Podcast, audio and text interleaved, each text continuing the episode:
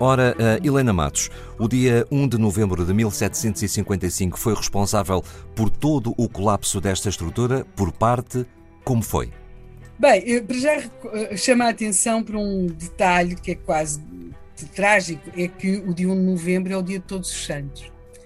E, e, é um dia realmente marcante na história deste Hospital Real de Todos os Santos. Como é claro, o grande sismo que Lisboa sofreu nesse dia uh, afetou a, a, zona em que o hospital afetou, afetou, sobretudo aquela zona daquilo que nós hoje chamamos baixa uh, e, depois, e, o incêndio que se lhe seguiu também, portanto era, era claro que o hospital seria sempre afetado. Temos de perceber que o hospital de Todos os Santos já tinha sofrido um grande incêndio em outubro de 1601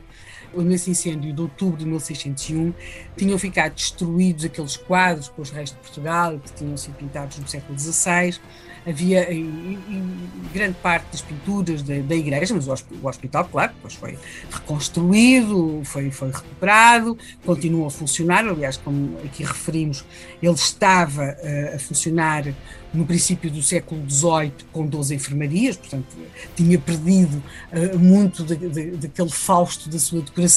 mas continuava a funcionar. Uh, os incêndios, aliás, faziam parte da história da capital e, além do incêndio de 1601, o Hospital de uh, Todos os Santos vai sofrer um grande incêndio em 1750. Este é um dos incêndios que, que causou maior moça no hospital, mas aí novamente vai haver um esforço de recuperação do hospital. Aliás, há até eh, após esse incêndio de 1750 são compradas várias propriedades limítrofes do hospital para o reconstruir e de alguma forma ampliar, até que chega aquele dia 1 de novembro de 1755. E aqui nós temos, eh, durante muito tempo, achou-se, e essa é a expressão que se vai encontrar em vários documentos e várias obras históricas, que o Hospital de Todos os Santos tinha ficado completamente destruído, arrasado, que tinha deixado de funcionar. Estudos posteriores têm mostrado é que não foi necessariamente assim. Ele ficou muito, muito, muito abalado, como ficaram muitas outras estruturas eh, na capital, mas o que acontece é que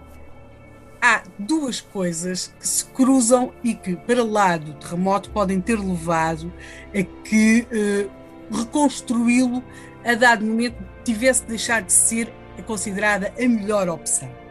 rapidamente uma outra estrutura, não muito distante, começa a configurar-se como uma opção mais fácil de pôr a funcionar, mais económica e que é o Colégio de Santo Antão. Temos aqui uma outra questão, que é a implantação do, do, do próprio Hospital de Todos os Santos. Repararmos, ele estava ali naquilo para nós é hoje entre o Rocio e a Praça da Figueira, numa zona central da cidade, ou da cidade que começava a, a ser rasgada e desenhada nos projetos posteriores ao terremoto, e, portanto, o transferir-se ou deixar de ter aquele espaço ocupado uh, com o hospital pode ter começado a fazer sentido uh, na cabeça de quem estava a desenhar a cidade e, sobretudo, do ponto de vista do Marquês de Pombal. Portanto, temos aqui, se quisermos, como naqueles filmes policiais uhum. em que se junta o meio, se junta a, a oportunidade, a vantagem, tudo isso, ou seja, com a expulsão dos jesuítas posterior ao tremor de terra, ao grande tremor de terra de 1655,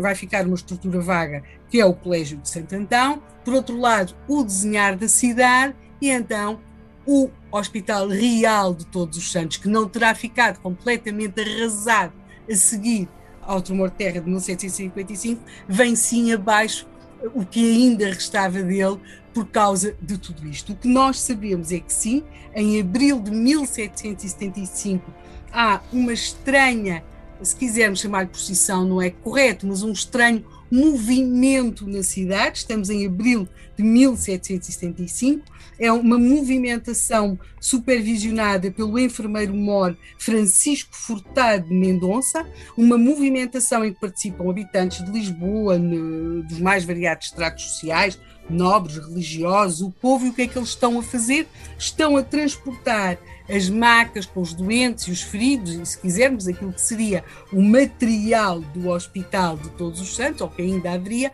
para o, o, o Colégio de Santo Antão, que nós hoje, e a partir daquela época, se passou a conhecer como Hospital de São José. Portanto, o José aqui em homenagem ao rei, que era o rei Dom José. Portanto, se quisermos a data da morte do Hospital de Todos os Santos, se quisermos uma data, pois será mais ou menos em abril de 1775, quando foi uhum. tudo transferido para o Hospital de São José. De qualquer forma, no logotipo do Hospital de São José, nós encontramos um O e um S que é Omnia Sanctorum, que era do Hospital de Todos os Santos. Foi a história do Hospital Real de Todos os Santos, cuja descoberta acabou por acontecer também no meio das obras do Metropolitano de Lisboa nos anos 60. Bem, e nós, quando passearmos pelo Rocio e pela Praça da Figueira, podemos ter mais ou menos a certeza que estamos a pisar aquilo que outrora foi o terreno do Hospital Real de Todos os Santos.